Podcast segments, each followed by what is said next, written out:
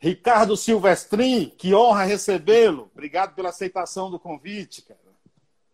Que legal, que bom, um prazer estar aqui, né, vendo, me somando aos 170 e tantos. é, muita gente boa. Eu, eu faço o programa, tenho feito o programa na internet que é um bando de gente, né? É, já estou indo para também. É, é, todo domingo, às 18 horas, eu recebo quatro outro, outros poetas, né? Então a gente vai, vai somando esse bando. Você fala de onde nesse momento? Estou aqui em Porto Alegre. Porto Alegre, Graúcho. Deixa eu fazer uma pergunta aqui que dependendo, dependendo da sua resposta, a gente continua a live ou não. Você é Grêmio ou Inter? Eu sou gremista. Ah, então vamos continuar o papo.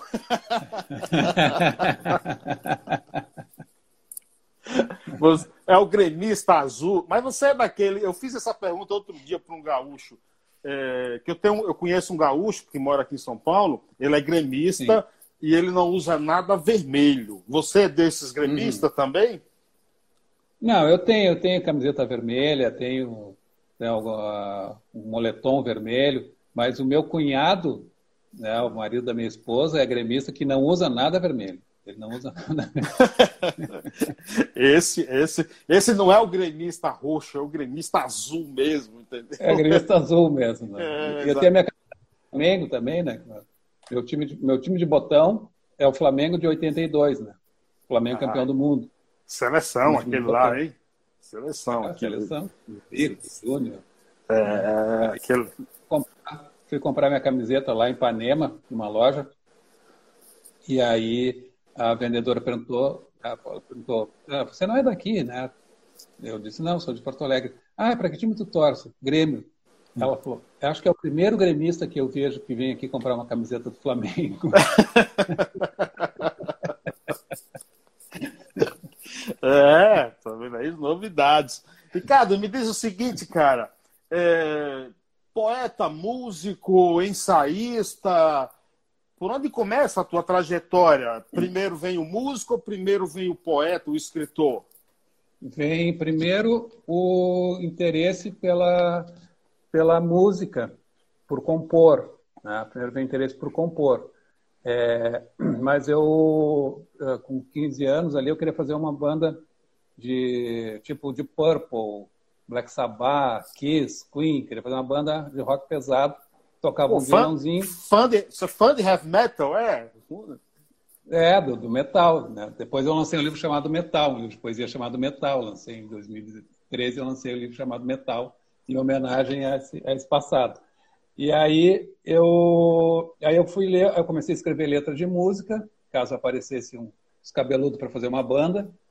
E aí eu fui ler os poetas, pra, porque eu estava escrevendo letra, queria fazer bons versos, fui ler os poetas, e aí fui numa biblioteca ler os poetas, aí li Vinícius Moraes, aí quando eu li o, o Manuel Bandeira, que eu achei rock and roll, achei um texto no papel super desestabilizador, e aí passei a, a ler poesia e escrever poesia. Então, seguiram as duas formações, uma aprendendo a compor, a cantar, e a outra aprendendo a escrever poesia. Né?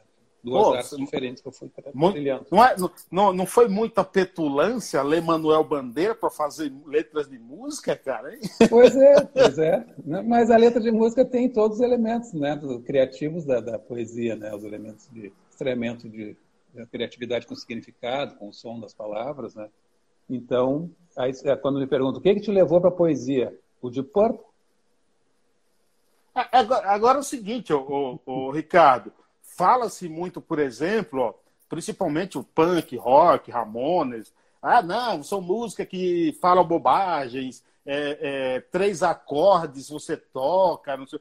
Se não me engano, Sepultura fez um, um, tem um disco com letras baseadas no livro A Divina Comédia é, de Dante. Sim. Entendeu? Então, o, o, o heavy metal, punk rock, o rock não é só isso né, que falam. Né? Claro que. E o, o, o punk rock, ele, ele entra uh, como uma, uma, uma, crítica ao super refinamento que estava virando o, o rock.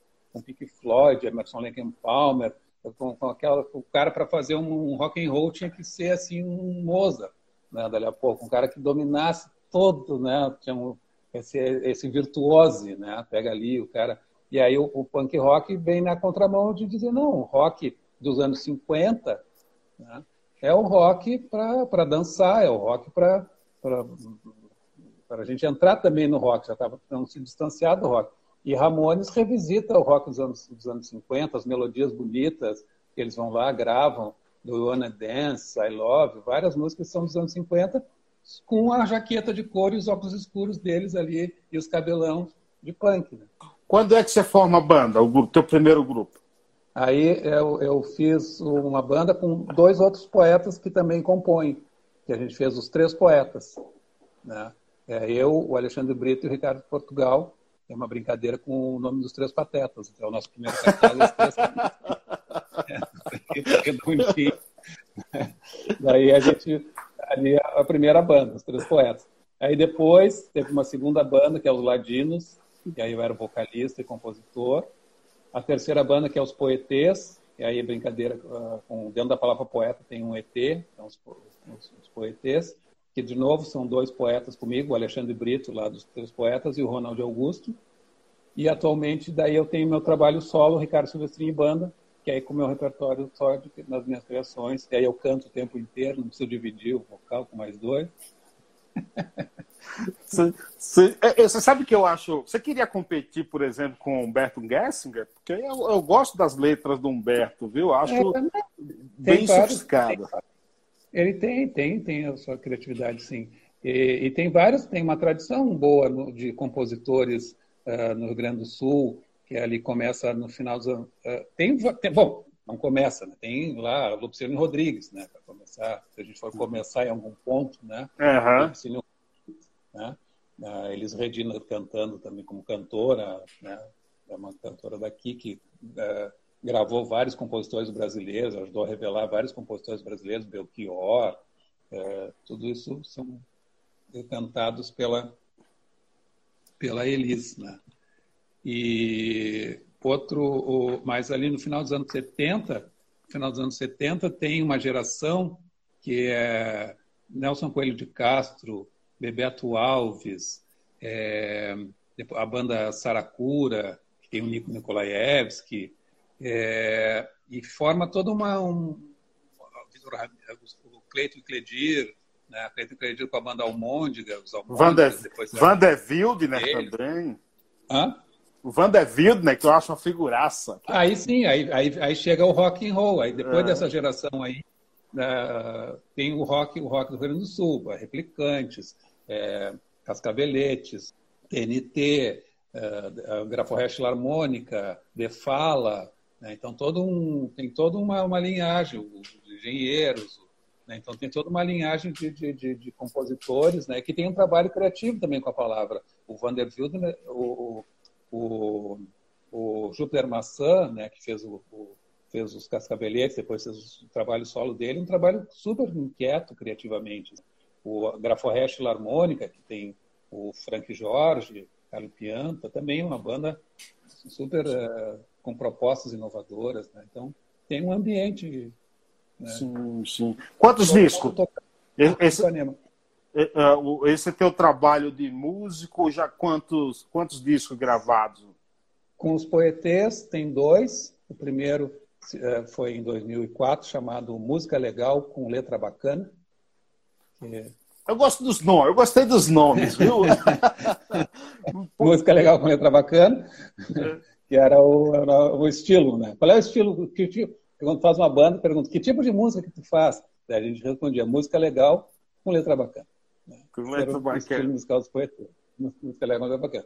Depois o segundo disco dos poetes, que se chama Só os Poetes, porque a gente dizia que toda banda, uma hora, tem que ter um disco que é só o nome da banda, né? The Beatles. É. os. Depois tem o DVD, Os Poetes ao Vivo. E no meu trabalho solo saiu primeiro um EP chamado Do Cassete, e depois saiu o, o álbum agora, que é Silver Stream, com a palavra stream, né? Silver, Stream, Silver Stream, que é então meu, meu, meu trabalho solo. Então tem dois, dois, dois, dois CDs, um DVD e dois álbuns. No, na, no, no, os poetês, você ou vocês destacaram ali as duas letras E, aí no Rio Grande do Sul. E o T. No Rio Grande do Sul deve falar E, né? Como eu sou baiano, então falo E, é. né? É, é, de propósito ali para ficar.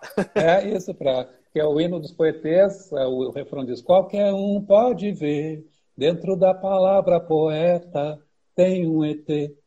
Bem, bem criativo, viu? Bem criativo. Esses, esses, esses gaúchos são, são danados. E a, e a, Tá bom, e aí, aí o primeiro livro teu, sai quando?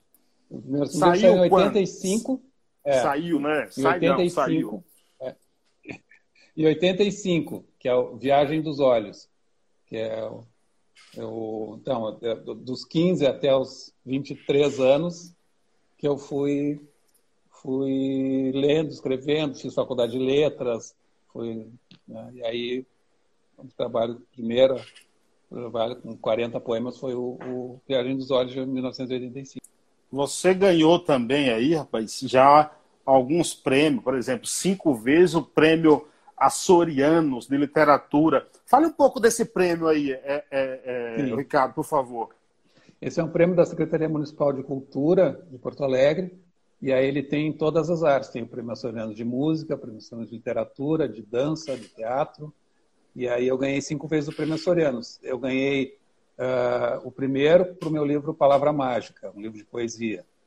Depois o segundo para um livro para criança chamado Pequenas Observações sobre a Vida em Outros Planetas. Eu ganhei melhor livro infantil. Depois o terceiro é um livro chamado O Menos Vendido, poesia. Ganhei Provo... de novo prêmio é, é, esses nomes é são, são, são provocações, é? Você faz de propósito, cara? É, o Menos Vendido tem um poema que dá título ao Menos Vendido, que se chama O Menos Vendido, que daí eu dei o título para o livro também. Né? Mas é um título tem que marcar, né? Tem que chamar de atenção, né? De alguma forma, né? E, e conduzir para uma percepção do livro. Você não quis dizer aí nas entrelinhas que esse título também foi, sei lá, uma certa crítica ao fato de livro se vender pouco, as pessoas não leem muito no Brasil. Tem uma crítica aí, não tem não? Menos vendido. Menos o poema que está ali na capa, é o poema, o poema que se chama Menos Vendido, diz assim: Custa muito para se fazer um poeta, palavra por palavra, fonema por fonema. Às vezes passa um século e nenhum fica pronto. Enquanto isso, quem paga as contas, faz supermercado, compra sapato para as crianças. Ler seu poema não custa nada. Um poeta se faz com sacrifício. É uma afronta à relação custo-benefício. Sensacional. É, imaginei isso aí. Imaginei. Me diz o seguinte: como é, como é a, a, a, forma de você escrever? Ela é por inspiração? É, é, é conta um pouco aí como é que você escreve a inspiração bate, vem que alguns poetas falam muito nisso, né, na questão da inspiração. Vai lá, escreve, rabisca no papel. O teu processo de criação, como é que é? é eu gosto de ler bastante. Uh, uh, gosto de, normalmente tenho, estou lendo, ou se estou afim de escrever, vou ler poesia para ficar dentro do, do clima de, de, de, de texto. Uh, tenho dois dois processos básicos. Um que eu chamo de projetos, assim. Então, por exemplo, ah, vou escrever, vou escrever poema com colagens. Então, que, que eu tenho num livro chamado Experimental, um, uma série de poemas que eu fiz com colagens. Recortei várias palavras e frases, botei no chão e fui montando os poemas a partir disso. Ou vou escrever poemas de um único verso, aí uma sequência de poemas de um verso. Então, alguns projetos que vou escrever a partir de quadros, ou vou escrever ouvindo as, a, os raps do Us Tree e, e, tentar escrever em cima da métrica deles. Então, são projetos, né, são propostas criativas que eu vou trabalhar. Outros são a tua fim de escrever, escrever do desejo de, a partir do desejo de escrever. Ah, estou afim de escrever. Aí eu vou sentar e vou ver o que, que sai. Aí já vi, aí é inspiração. É, mas assim, não é inspiração no sentido que eu tenho uma ideia e vou escrever. Eu quero escrever, daí eu vejo o que, que, eu, que, que eu acho. Ah, me diz o seguinte: você acha que poesia, para um livro e música contém o mesmo tipo de, de tratamento de linguagem ou há diferença? Tem semelhanças e diferenças. Tem a, a, parte assim do que se chama do estranhamento de significado, ou seja, pegar um, um lado oposto de uma palavra, pegar, dizer as coisas de um jeito é, criativo, estranho, né? Isso é o significado das palavras. Isso os dois gêneros também. Lidar com o, a criatividade com o som, achar ou uma rima, ou uma, uma, uma repetição de uma letra, ou criar um ritmo. Isso é, é comum. A diferença, esse poema para ser escrito ou para ser lido, uh, poema para ser lido, no papel, eu tenho o espaço, eu tenho o corte no espaço, eu vou botar essa palavra aqui, essa outra embaixo, essa aqui ali. O, o espaço já está falando, né? o papel já está falando, é, é parte do, do, como elemento criativo. E a letra, ela, o significado dela vem junto com a música, porque ela é para ser cantada, né? Então, uh, quando, vai, quando o Tom Jobim vai falar Angela, por que tão triste assim agora? E tudo quanto existe chora, teu rosto na janela daquele avião. Subiu. Aí ele vai dizer: lá embaixo a terra é um mapa que agora uma nuvem tapa. Vai descendo um pouquinho. Então a letra e a música são uma coisa só, o significado vem como um todo e a gente só vai perceber esse significado quando ela for cantada, quando ela for tocada. Então a letra ela é parte da música, por isso que ela tem esse nome, letra de música, ela é parte da música, ela, é, ela, ela junto com os acordes, junto com a melodia, junto com o arranjo, com todos os outros elementos, o significado vai vir. Se a gente ler, a gente não vai ver esse avião subindo. Mas se a gente ouvir, ele vai subir. É, é, e há alguma diferença nos teus poemas? Por exemplo, você escreveu livro para o público infanto-juvenil. Ou a tua poesia pode ser lida adulto ou, ou, e o público jovem, criança? É, pode. O, o, aí vai a, a mesma questão assim. É, eu, quando eu estou fazendo um, um poema para criança, a primeira preocupação é que ele seja um bom poema, que ele seja um bom poema e que possa ser lido por criança, que tenha não tenha alguma referência que ela não vai pegar, algum, né, se alguma coisa que ela não vai entender, né? Então não vou fechar a porta do entendimento, mas do ponto de vista criativo, que seja um bom poema, como um bom poema para adulto. Então nesse sentido, é, ele, é, um adulto vai ler e vai ler um poema, vai ler um poema. Não, não vou rebaixar criativamente, ah, pensando que a criança não vai. Não, a criança, porque a criatividade com a linguagem ela é do ser humano, desde que a gente nasce, a gente vai lidando de uma forma criativa e inteligente com as palavras. Né? Quando a gente quando a gente fala fazer, né? ninguém falou fazer, mas a gente já sacou lá, mesmo sem perceber, que se fosse um verbo regular seria fazer assim como comi, parti, saí, dormi, né? Mas é fiz. Daí alguém vai dizer, não, é fiz. Daí tá na cabeça a gente fazer, bom, tem uns verbos esquisitos aí que não são como os outros. Né? Então a gente vai incorporar, né? Mas a gente está pensando inteligentemente com a, com a, linguagem. Então a linguagem ela é o nosso é, matéria-prima, né?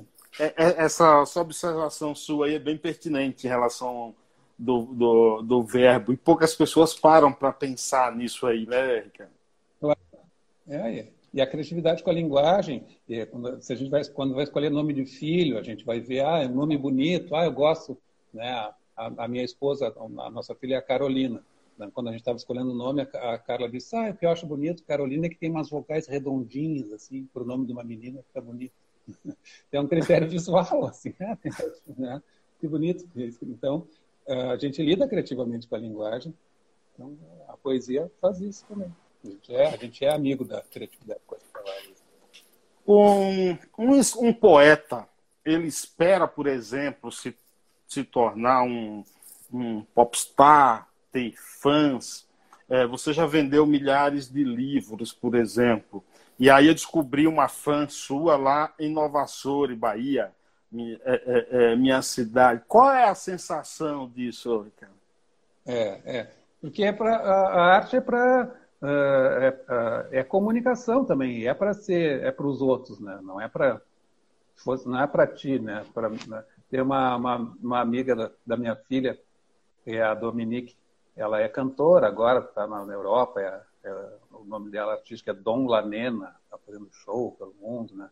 E ela, a gente conhecia desde pequeno, né? E aí uma vez ela foi lá em casa, eu estava lendo meu livro, ela perguntou: "Por que você está lendo o teu livro que tu, tu, tu, escreveu? Tu já sabe tudo que está escrito?" eu estava ali relendo meu livro, né, pelo prazer. Ali eu já era um leitor, né? Não era mais o que escreveu, já era um leitor. O que escreveu já, já escreveu, né? Então o livro é para ser lido, é para. Né? Essa é a maior a coisa boa disso, né? E, e essa essa circulação, é, esse livro, acho que que, que, que ela leu é, o, é tudo invenção, acho que é, né? Eu até aproveito é, para você mandar uma aproveito e peço para você mandar um abraço para ela, que é a professora Edicarla Couto, lá, no, lá em Nova Soure. Isso, Edicarla, é isso aí, é, é tudo invenção. O É Tudo Invenção, ele foi, um abração para ti, o, o, o É Tudo Invenção, ele foi duas vezes para dois, dois projetos de compras para bibliotecas brasileiras. Então, uma vez o PNBE e outro a alfabetização na, na idade certa.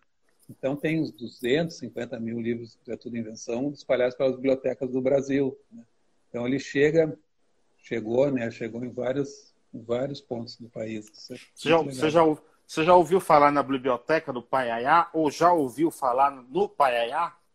Do Paiaiá, sim, mas da biblioteca não. Então, o Paiaiá, né, que dá nome a esse programa, é um povoado na Bahia, tem apenas 600 moradores, município de Nova Açores nordeste da Bahia, a 225 quilômetros de Salvador. E lá nesse povoado, é, nós temos a maior biblioteca comunitária do mundo, com 130 mil livros. Que maravilha. É, o nosso, é o nosso tesouro, o nosso tesouro lá. Agora você falou aí em ler os seus livros, o, o, o argentino Borges dizia que se orgulha mais dos livros que leu dos que escreveu. Acontece uhum. o mesmo com você? Sim, eu, eu o, o, o, o, prazer quando a gente descobre, né, porque eu fui, uh, foi lendo os poetas que eu fui gostando de, de escrever poesia e continuo lendo os poetas né, e descobrindo uh, várias várias outras leituras, né? E pois eu, eu, eu, eu tinha começado o doutorado, o mestrado quando logo eu saí da faculdade. Daí eu interrompi e nunca mais tinha retomado. Eu fiz agora, o ano passado, o mestrado, né? E já um monte de outras coisas para ler que, que, eu, que, me ampliou já para várias áreas, assim. Então é, é infinito mesmo essa, essa, essa questão, né? De, de, conhecer coisas, de conhecer coisas que te motivam, que te, que te alegram por conhecer, né? Então é muito legal. Eu, eu acho que uh, ler ler é, é, é, é, o prazer mesmo é ler. Né? E, e como eu dizia, depois que tu, que tu, escreve alguma coisa, também tem o prazer de tu ler mesmo. Né? Tem uma coisa para tu ler. e tu vira um leitor. Tu, com o tempo tu te distancia daquilo. Né? seus discos você ouve? Porque João, João Bosco costuma. Tudo bem, João Bosco é meio doido, mas ele diz, ele disse que, que não ouve, nunca ouviu nenhum disco é, dele. É. Você ouve os seus? Eu ouço, eu ouço. E esse último, eu, eu, eu acompanhei tudo, meu álbum, eu acompanhei todas as fases, tudo. Né?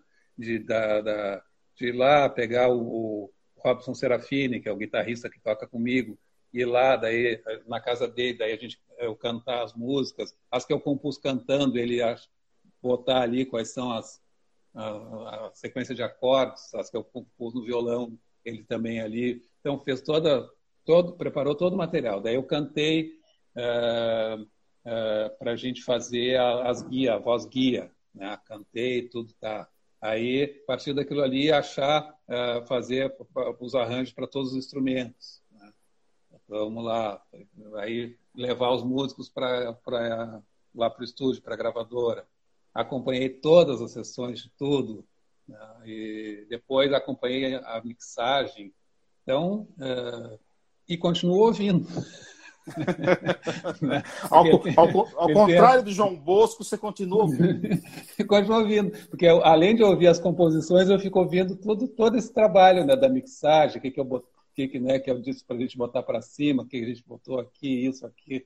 Então, eu, eu, acho que eu gosto muito desse trabalho de, criativo também da produção criativa, né? além da criação, também a produção. Ricardo, um texto poético ou uma poesia, qual é o, o objetivo dele? É persuadir? É, é, de certa forma, fazer com que a pessoa reflita sobre alguma situação? Qual é a função da poesia? É, antes de tudo, é ser poesia, ou seja, ser um texto criativo, de uma determinada maneira com as palavras. Né? Que, que, que né? quando o, o Augusto dos Anjos vai dizer escarra nessa boca que te beija, quando ele termina o poema dele. Né? Então, isso te dá um cascudo criativo também, né? porque tu nunca juntou o escarro e o beijo, embora os dois estejam na boca. Né? Graças a Deus só estão juntos no poema dele. então, esse é, se chama esse estranhamento de significado básico, primeiro da poesia. Né? A, gente ouve essas coisas e nunca ouviu dessa maneira. Então, esse é o primeiro ponto da poesia. Para fazer o quê? Para dizer o que quiser, seja para falar de ti, seja para persuadir, seja para falar de uma coisa fora, como o poema Morte do Leiteiro, do Drummond, o cara que vai entregar lá leite de manhã e aí é confundido com um ladrão, é morto, seja para várias coisas. Né? Então, as outras funções se somam, mas a partir dessa função. Primeiro, ela é ser um texto surpreendente para a linguagem. A partir dali, vem, cada um escolhe o que vai fazer com ela. Você sabe que eu estava lendo uma poesia sua e eu encontrei é, é, é, a resposta ou uma melhor explicação para algo que eu sempre pensei. É, você não sabe, mas eu sou goleiro, o goleiro mais injustiçado no Brasil, porque eu não fui a uma Copa, a uma Copa do Mundo. Eu não, não, isso é imperdoável um negócio, negócio desse, entendeu? E eu sempre pensei o seguinte: a pior hora, por exemplo, para um goleiro é quando ele toma um gol. Né? Você pula na bola e você vê a bola lá indo ao fundo da rede. Todo goleiro ele torce para que não saia gol, que o jogo seja 0 a 0 uhum. entendeu? Do meu lado, do outro também. E você, você é, do alto da sua é, ousadia e petulância, é, você escreveu o seguinte: o goleiro vê o jogo ao contrário. O número um que ele carrega não é de primeiro, mas de solitário. O gol que não houve, a bola na trave ou presa entre as asas do seu voo de ave, são pontos a mais no seu, pla no seu placar tonto. Seu companheiro, goleiro adversário, com quem trama o score ideal, 0 a 0 do começo ao final. Pô, é, é o que eu sempre. Por que, eu não escrevi isso antes, cara? Entendeu? É isso, né? Pô, isso, isso, isso poderia ser versos uma poesia minha. Eu não vou te perdoar por você ter escrito isso, cara. Mas são teus também, são teus também. São teus. Sim, agora são. Agora eu vou roubá-lo. Pô, é isso, né? fale um pouco aí, cara, disso, de é, é, é você foi buscar no futebol, no, goleiro aí, quanto tempo você para para refletir sobre a posição de goleiro? Que eu digo, assim, tem uma frase que eu uso, e essa é minha, não é sua, não ouse publicar sem a minha autorização. Eu digo sempre que goleiro é uma arte que não permite improviso. Entendeu? Goleiro é goleiro, tanto que tem um treinador para ele. Mas fala um pouco aí dessa, dessa, dessa tua, desse teu olhar para o goleiro. Sim. Então, eu uh, jogo futebol desde pequeno, né? Jogo futebol até. Uh, na pandemia eu parei, mas estava jogando futebol duas vezes por semana e fazendo uh, treinamento funcional por causa do futebol, né? Para poder ficar com musculatura, com explosão, com arranque, né? Eu voltei a jogar depois de muitos anos, estava assim, muito enferrujado. Aí comecei a jogar e fazer ginástica, né? Mas o, o então primeiro eu jogava na linha, né, quando eu era criança. E aí teve um, um tempo que eu achei muito legal uh, ter um uniforme de goleiro, ter uma camiseta de goleiro, né? E que era acolchoada, né, aqui no peito, acolchoada aqui no, uh, nos cotovelos, né, aquela camiseta com, um acolchoamento e, e aqui no cotovelo no peito. Já usei, já usei que eu também sou velho, viu? Esse era o nosso fardamento. Aí eu pedi para minha tia fazer é, uma camiseta de goleiro para mim branca, né? Que as camisetas eram a maioria eram tudo pretas, né? E eu achava legal que fosse uma camiseta branca. O Ado do Corinthians, goleiro do Corinthians, é. o Ado de camiseta branca, né? E aí eu pedi para ela uma para ela fazer, daí ela costurou na máquina, minha tia Nilza lá costurou na máquina toda camiseta branca de goleiro, daí eu comprei um número de um de couro atrás. Daí durante um tempo eu jogava de, uh, resolvi jogar de goleiro por causa do uniforme, né? Que eu bonito o uniforme. E fui, fui treinando, treinando, treinando. Meu irmão, que é mais velho do que eu, a gente, a gente ficava no pátio, ele chutava, né? Eu ficava lá e, treinando. Aí depois, uh, teve na associação do, do, Banco do Brasil, que tinha um, eu tinha um amigo do bairro que jogava lá na BB e me convidou para jogar com eles lá, né? E aí eu fui jogar também, e aí lá tinha o, o, o, o seu Paraná, que era o que organizava os jogos para a gurizada lá. Uhum. E aí ele eh, tinha lá na BB vários fardamentos, né? do Flamengo, do Palmeiras, do Grêmio, tá, tá, e aí ele montava os times e tinha camisetas de goleiro, camiseta amarela, camiseta preta, né? E aí eu fardava com a camiseta de goleiro, jogava lá na BB. E aí esse, o Paraná começou a me botar no, na seleção lá do, da, do, da ABB, do Mirim, né? Do infantil lá, começou a botar na seleção como goleiro, né? E chegou uma hora que eu cansei de ficar ali parado já tinha usado todos os uniformes bonitos, já tinha usado camiseta preta, amarela, a minha branca. Já tinha matado meu desejo de ser goleiro, eu cansei de ser ali, né? E aí disse para o seu Paraná, seu Paraná, eu fui jogar na linha. E ele ficou meio, meio, meio bravo comigo, porque ele estava ali me, botando para né, ser o goleiro. Sonhava ali pelo jeito de eu ser o goleiro da, do time da BB, né? Aí voltei a jogar na linha e tal. E, então, essa coisa do goleiro ficar parado ali é uma coisa que eu abandonei, né? E esse poema te, eu fiz. Te deu impaciência. Me deu impaciência de ficar ali parado. Porque eu jogava na linha, joguei uns três anos no gol, depois abandonei essa, essa função de goleiro. E aí, esse poema eu fiz, que eu estava adicionando no Colégio João 23, e aí passou pela janela, estava dando aula, passou pela janela um, um, até um aluno meu de outra turma fardado de goleiro, né? Fardado de goleiro. E aí eu comecei a escrever esse poema ali, acho que pelo menos na minha cabeça ali dando aula, né?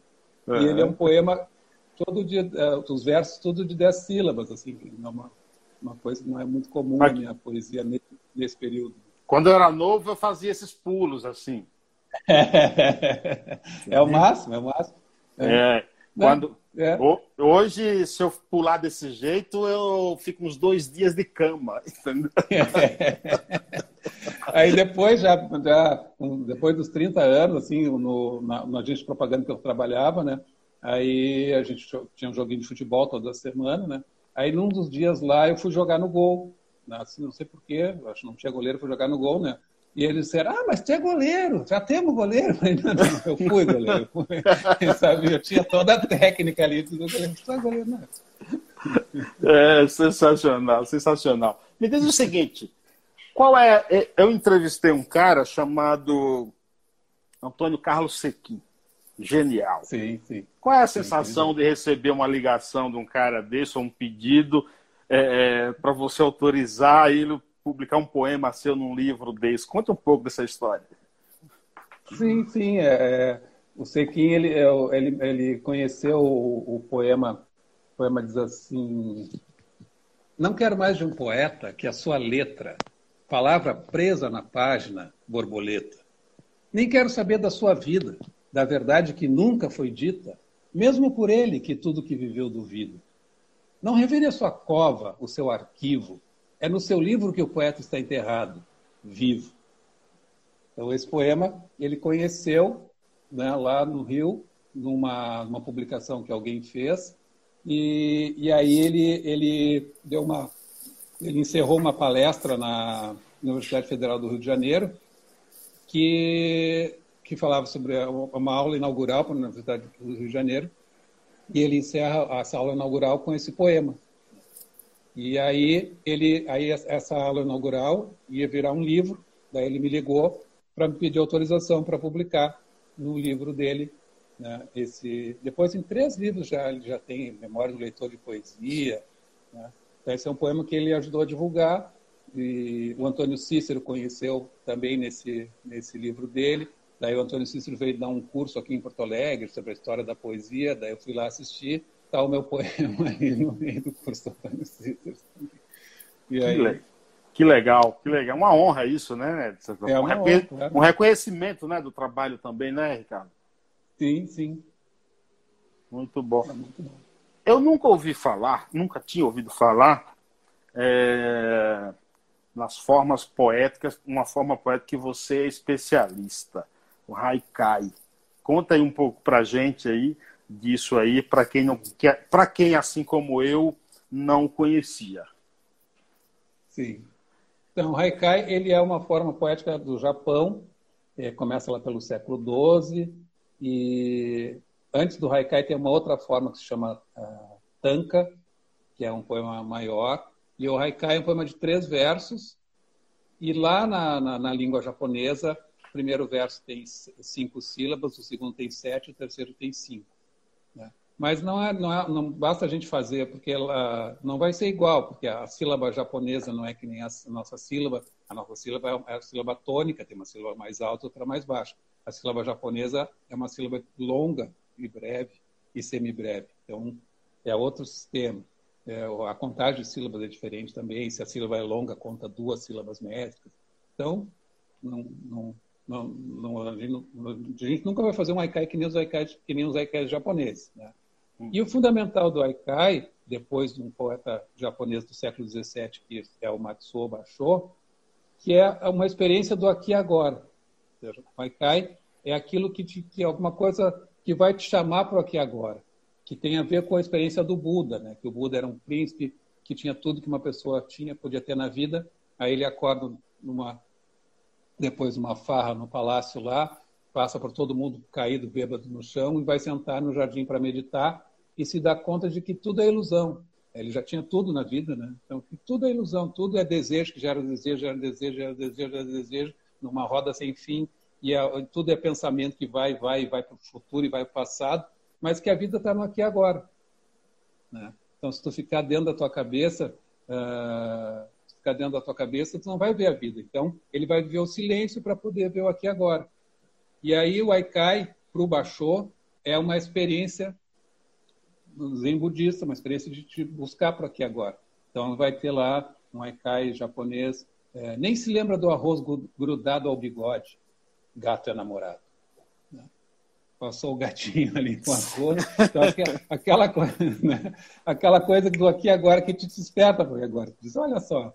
Né? Então vai cair essa, esse exercício de, de, de te chamar para aqui agora. Né? Então esse, esse, é o fundamental do Aikai. E aí é só, e é só isso. Não é? Não vai explicar, não vai contar uma história, não vai te alongar. É só essa essa situação. Né? Um outro Aikai é, caracol, suba sem pressa o Monte Fuji. O que é que tem? Subindo a montanha. O, o, que é que tem na, na tua poesia do, do, desse, do movimento da poesia marginal? Da poesia marginal? Ela tem. Uh, são, é, primeiro, então, fui lá quando eu li o, o Manuel Bandeira, eu, o que eu gostei mesmo foi da liberdade. Foi de poder escrever um poema de diversas formas, falar de coisas que tu nunca imaginaria que estariam no poema, por exemplo, Porquinho da Índia, né? Porquinho da Índia, Manuel Bandeira. É, quando eu tinha seis anos, ganhei um porquinho da Índia. Que dorzinha de coração que ele me dava, porque o bichinho só queria ficar embaixo do fogão. Levava ele para os lugares mais secos, mais limpinhos, mas não queria nada. Queria estar debaixo do fogão. O, o meu porquinho da Índia foi a minha primeira namorada.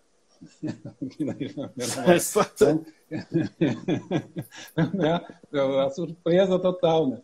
Então, isso que eu gostei no Mano Bandeira, da liberdade né, de falar de que quiser de várias maneiras. E quando eu li o Chacal, daí nos anos 70, eu uh, vi de novo essa liberdade. Né? O Chacal traz, né, o, traz a gíria e é uma linguagem próxima da minha geração. Né? O Chacal é mais velho, mas é mais próximo do que os, os, os modernistas. Né? Então, uh, da poesia marginal, uh, de novo, voltar à liberdade mesmo. Né? Quando tu vai, vai refinando, vai refinando, refinando, é uma hora que tem que explodir um pouco o que tu aprendeu e tá, vou experimentar outras coisas que eu não fiz ainda. Então, poesia do Chacal, principalmente, da, ligada à poesia marinal, para mim foi importante. Né? Depois do Leminski, da Alice Ruiz. E eu continuei lendo outras coisas né? depois disso. Né? Quando você quando você está escrevendo uma poesia, é o momento em que você se sente mais livre?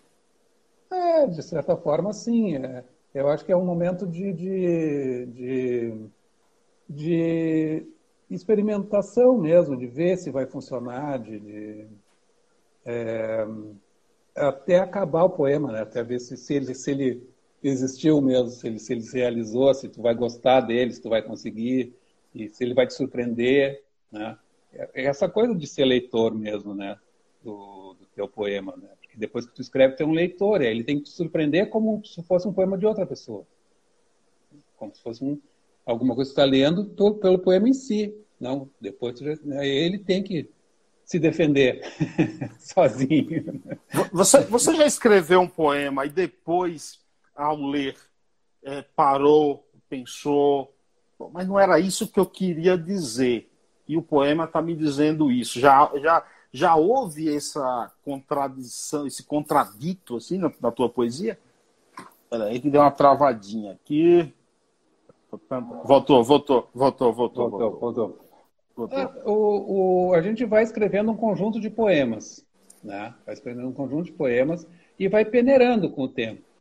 Né? Vai peneirando o que, que entra para o livro, o que, que não entra para o livro, o que, que né? Uh, durante um tempo eh, eu, o Alexandre Brito, eu, eu, o Ricardo Portugal, o João Ângelo, Salvador, que são poetas meus amigos, o Roberto, o Silvestrinho, meu irmão, o, o Ricardo Portugal, o Alexandre Brito, eh, a gente trocava muito e um, um ficava lendo os poemas do, do outro, né, para a gente testar mesmo se o poema está. Como é que o poema está tá chegando no outro, né? O que, que ele, se ele está. Primeiro a gente fazia tipo chacrinha, se vai ou não vai para o trono. Né? pode selecionar para um livro. Então, os que vão, vai para o trono ou não vai? Esse vai para o trono. Esses não vão e alguns intermediários que pode ir ou não. Então, já é uma, um exercício de, de ver que poemas estão funcionando mais. Né? Com o tempo, eu fui fazendo isso sozinho. E a primeira, primeira leitora do, meu, que eu escrevo atualmente é minha esposa, às vezes minha filha, meu filho, né? para eu ver como é que o poema está chegando. Né? E, e nessa, nessa peneira, sim, tem poemas que não, que eu não publiquei, que eu não vou publicar, que já se perderam até em arquivos do computador velho, que acabou não sendo publicado. Tem poemas que ficam guardados, esperando, como né, aquele banco de reserva ali, assim, esperando ser chamado, fica ali, né? Aí, né, aí pode ser que ele entre no, no time, né? Então, essa, essa, essa questão. Tem poemas que a gente ah, não, não se satisfez né, com ele. Qual foi, qual foi o livro que seu selecionado para representar o Brasil na 41ª Feira de Literatura de Bolonha e integra a Biblioteca Básica do Estudante Brasileiro? É, é tudo invenção. É tudo invenção. Esse livro em que eu inventei como é que algumas coisas que a gente não sabe como foram inventadas, eu inventei como é que elas poderiam ter sido inventadas. Então, por exemplo, a invenção do futebol, já que a gente já falou do futebol. Antes do futebol, inventaram a bola. Poderia ser uma cebola ou qualquer coisa que rola. A diversão era passar a bola de mão em mão, mas sempre tinha um mão furada que era motivo de gozação. Até que um dia, o mão furada dos mãos furadas bolou de devolver a bola com o pé. Foi um espanto, uma sensação, a invenção do primeiro boleiro. Mais tarde, os que não abriram mão de jogar com a mão viraram goleiros. Sensacional. É, no fundo, no fundo, você não é músico e você não é poeta, você é goleiro, cara. É, você, você é um goleiro. Acabamos de, acabei de descobrir que você, você precisa ser, ser reconhecido mais até como goleiro, cara. Entendeu? eu abandonei, eu abandonei, né? Mas, é, eu, talvez pela ausência do reconhecimento. Joguei na zaga, joguei nas laterais, gosto de jogar de centroavante, gosto de jogar na meia, gosto. Esse, ó, esse, esse, esses jogadores que vão para a linha e jogam aqui, jogam lá, são aqueles que não sabem jogar na linha, entendeu? Fica tentando. não, é, não, eu tenho, eu tenho, eu tenho a, a, a consciência de todas as posições. Você sabe, é, tem até uma brincadeira, você deve conhecer, que quando a gente quer descobrir quando o cara não é bom de bola, bom de futebol, a gente pergunta, mas você joga em, em qual posição? Ele fala, qualquer uma. Então a gente já sabe. Não, não, não. Eu, jogo, eu, jogo, não eu, eu, jogo na minha esquerda. Meia esquerda. Essa é a minha posição. Okay. Na meia esquerda. Você, você, pé direito. O que, é que você fazia na Rádio Panema aí? Na Rádio Panema eu fiz o programa Transmissão de Pensamento. Transmissão isso, de pensamento. Por isso que eu te chamei de radialista. É. Aí, Transmissão de Pensamento é um programete que eu fazia e que eu fazia um comentário breve sobre alguma outra coisa, alguma coisa que eu quisesse falar, pode ser da, da, da cidade, pode ser de alguma coisa que eu li, de um filme, fazer um comentário breve. Aí eu, eu ao terminar o comentário, eu dizia: Mas eu não estou aqui para jogar conversa fora. Eu estou aqui é para dizer um poema. Aí dizer um poema. Sensacional. Os teus livros estão todos disponíveis, o, o Ricardo? E onde? É, então, é, os que estão em cat catálogo, menos vendido, da editora Nankin. Só digitar ali, editora Nankin, menos vendido, que acha. Tipógrafo, editora Patuá. Sobre o quê? Editora Patuá. Esse aqui é porque também responde à pergunta, quando diz que escreveu um livro sobre o quê? Aqui. Sobre o quê? Você é um provocador, cara. Quando morta, a pessoa não quer mais perguntar, né? Sobre o quê? Sobre... Aí, o... o metal, esse aqui, né? O metal, metal, metal. Esse aqui é editora Artes e Ofícios. Aí tem os para crianças, que é editora Ática, é tudo invenção. Uh, o Planetas, que é da Salamandra, esses estão em catálogo. E tem dois de prosa, né, dois de narrativa, que é o Play, de contos, editora Record, e o Videogame do Rei, editora Record também. Esse é um romance. Contos é um romance. Isso Muito bom. Aí. Muito bom. Ricardo, obrigado, viu, cara? Satisfação enorme bater esse papo Prazer, aqui. Alegria. Descontraído aqui. Eu acho que, acho que o legal de live tem que ser assim, tem que ser um pouco descontraído para não ficar pesado assim. Obrigado por ter disponibilizado aí esse, esse tempo aí para a gente trocar essas ideias aí. Não, muito obrigado, legal falar contigo, informado, carinhoso, tudo de bom. Obrigado, e Vamos jogar uma bolinha uma hora. Isso é, aí, você... vamos, vamos, bater uma bolinha uma hora dessa, né? É, e aí a gente vai, o hino antes do jogo, será essa poesia, porque você vai estar em um gol, eu vou estar no outro, seremos adversários. Vamos fazer, entendeu? vamos fazer, vamos fazer. Entendeu? Então, Sim. cai bem, cai bem. Vamos lá. E, não, leva, leva a banda lá que vai cantar, essa, vai musicar essa poesia, se não já foi musicada. Vamos nessa. Entendeu? que eu, que eu, eu agora estou me contorcendo aqui, por que eu não escrevi isso? Era isso que eu pensava, entendeu? Obrigado, Ricardo. Um grande abraço, viu, cara? Muito Felicidades. Bom. Abração. Valeu. Valeu, gente. Tchau, tchau. Obrigado a todos. Até a próxima. Mais podcasts como este você encontra no site da Rádio Conectados, radioconectados.com.br ou no seu aplicativo de podcast favorito.